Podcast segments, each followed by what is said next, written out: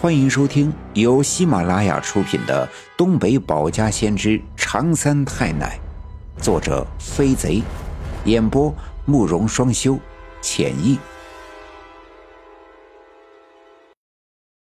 第二百一十三章：三皇子沉冤见天日，白胜利夜半来登门。我知道大黑狗再次出现，引领我来到东山脚下的这个荒院子，跟上次一样是有他的目的的。尽管我十分的喜欢这只大黑狗，确切的说是一只狗的灵魂，但我却不知道它来自何方，并且目的是什么。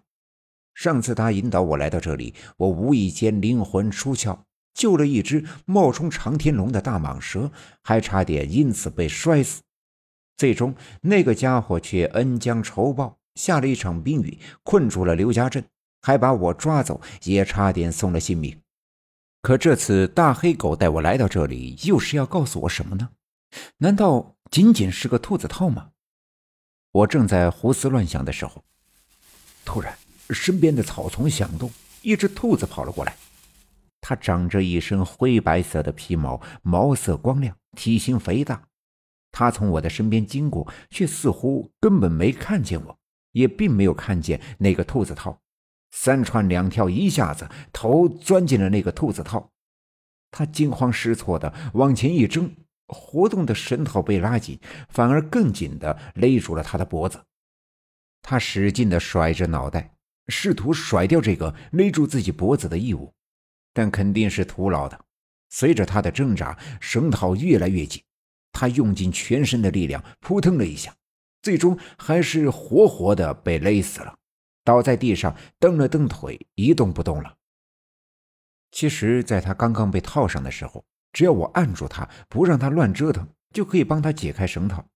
但我并没有这样做，因为我知道，我看到的这只兔子并不真实存在，这一定是某种力量在试图向我讲述着什么。他要把一些旧日的信息通过这样的方式传递给我。我之所以这么肯定，是因为我看到了爸爸的表情。在我蹲在地上查看那个兔子套的时候，他的眼神是迷茫的，所以我断定我看到的一切他并不能看到。那么，这一定是像我猜测的那样，我看到的只是一种幻想。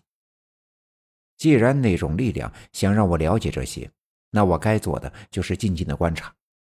果然，我的身后再次传来脚步声，那些枯草跟着哗啦啦的响。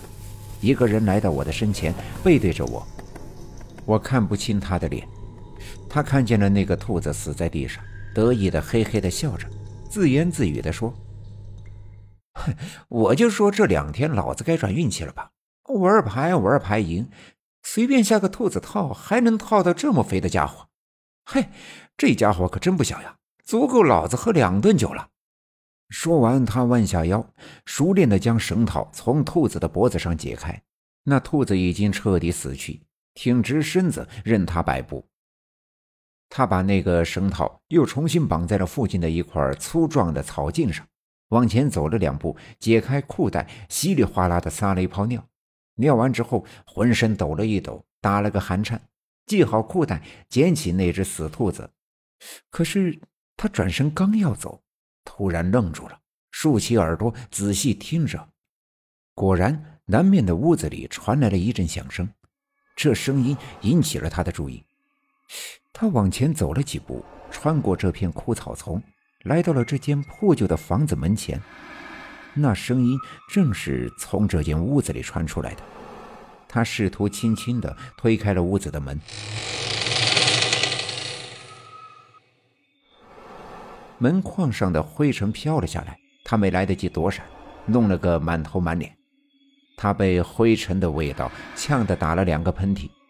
我去！声音刚落，就听见啪的一声响，他身体一挺，向前倒了下来。扑通的一声，趴在了地上。我仍旧站在草丛里，被眼前这突如其来的变化吓了一跳。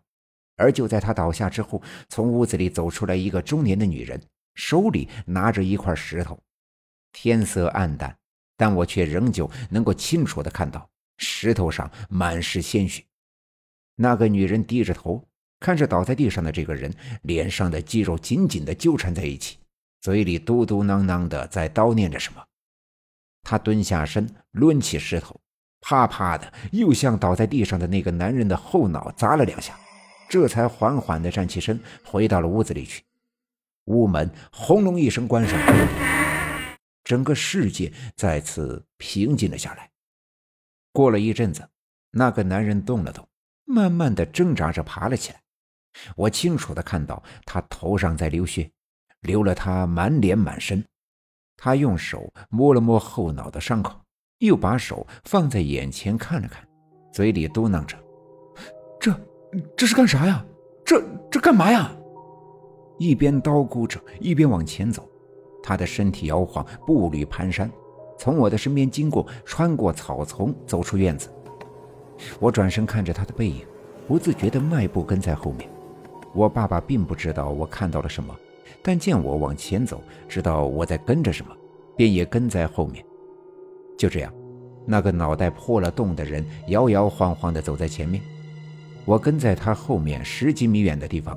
我爸爸跟着我，我们就这样一直往西走。他一边走一边叨咕着：“这，这是干啥呀？哎，真是的，这……”我们就这样一直跟着他。看着他深一脚浅一脚顺着小路往西走，眼看着他路过村部，路过李文丽家的小卖店，顺着小路往南拐，最终再往西来到了一个破旧的院子跟前。这个院子只剩下了一圈院墙，院子中间的房子早已经被扒掉了。我认得这地方，这是三荒子的旧院子。三荒子意外的死亡了。年前的时候，这院子被村子里卖给了下队的村医白胜利。走到这儿，我才恍然大悟：难不成这个荒院子里套兔子却被无缘无故打伤了后脑的人是三荒子？对，就是他。到现在这一刻，我终于对上号了。我清楚的记得，去年三皇子就是离奇的死在了自家的炕上。被刘耀宗他们发现的时候，三皇子穿着衣服和鞋子躺在炕上，鞋子上还沾满了泥土。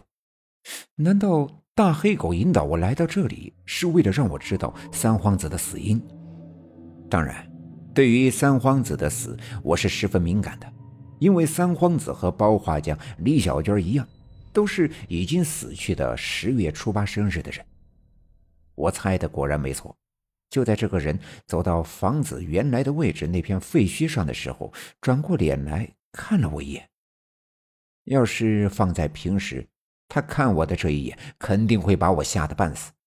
但现在我却没有丝毫的惊恐，我也看着他。他果然就是死去了大半年的三皇子。去年三皇子死的时候，我并没有什么感觉。在当时我的印象中，他只是一个不太熟悉的人。有时候跟爸爸一起在街上遇见他的时候，我爸爸会让我喊他叔叔，跟他打招呼，他都会虚伪的冲我笑笑，或者是用手抚摸一下我的头。当时我特别讨厌他这样做，可现在他在看了我一眼之后就消失不见了。我并没有四外张望的找他。因为我知道，这次大黑狗指引我从家到东山脚下的荒院子，再跟着三荒子来到他原来的家，就是为了告诉我三荒子的死。如今这一切就该到了消失的时刻。其实我在想的是，为什么我要了解三荒子的死因？难道三荒子的死跟我们现在就要面临的四方煞的魔咒有什么关系？我确定一定有关系。因为毕竟四方煞的证物最早就是在三皇子的旧房子里发现的，但我现在一时间还无法将这些零散的信息拼凑起来，找出一点线索或者逻辑，便只好转身找我的爸爸。我爸爸一直跟在我的身后。其实，当我们来到三皇子家的时候，我爸爸便一直在皱着眉头思考。我知道他在思考什么，因为他想起了三皇子的死。三皇子也是后脑被打破致死的，竟然和地质队的老严的死法类似，这之间一定有着某种联系。